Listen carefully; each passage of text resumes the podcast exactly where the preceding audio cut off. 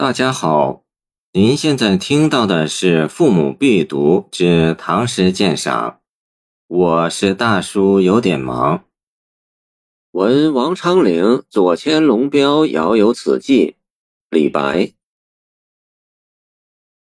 杨花落尽子规啼，闻道龙标过五溪。我寄愁心与明月，随风直到夜郎西。盛唐七绝最杰出的代表，一向是李太白、王少伯并称。这两个天才诗人，生平又都有政治失意的经历，而王昌龄的命运似乎更加悲苦。他一生官卑职小，仕途屡遭挫折。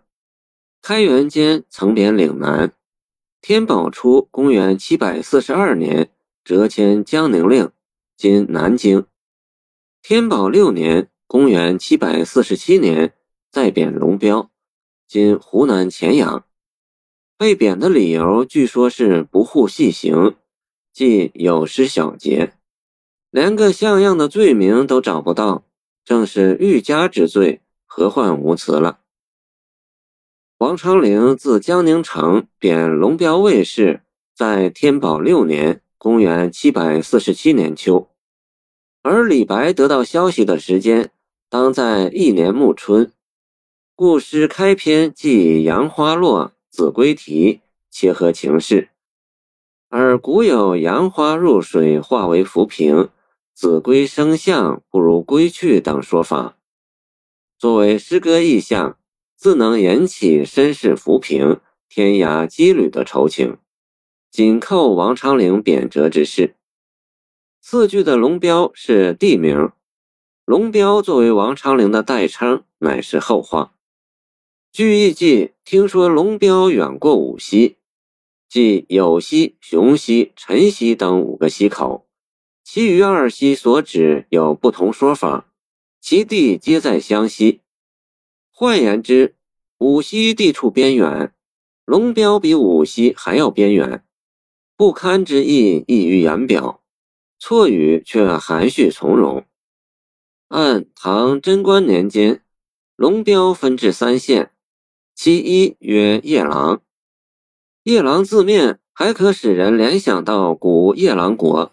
即贵州童子，着以“西”字，更增边远之感。由于诗人不在朋友身边，不能当面安慰朋友，才想到要写一首诗。也许写诗的当时，他正对着一轮明月，于是得到寄景好句：“我寄愁心与明月。”二句意味：让我把一片同情寄托给天空明月吧。无论你走到哪里，即使已经到达贬所，你也会看到这同一轮明月。月亮代表我的心。诗中没有一个字明言对朋友被贬一事的看法，字里行间却饱含同情和理解。诗人把自己的愁心赋予具象的明月，一个孤独、高洁、光明的形象。这就意味着诗人坚信朋友的清白无辜。从精神和道义上予以支持援助，无形中也对迫害无辜者投以愤慨和轻蔑。若干年后，王昌龄早已误故，李白本人却因报国心切而无辜下狱，最后被判长流夜郎，走了一段王昌龄当年所走的曲折之路，再次体会到人间行路之难。一路上，他定然会想起这首旧作，正是“谁寄愁心与明月，伴我直到夜郎西”。谢谢您的收听，欢迎您继续收听我们的后续节目。如果你喜欢我的作品，请关注我吧。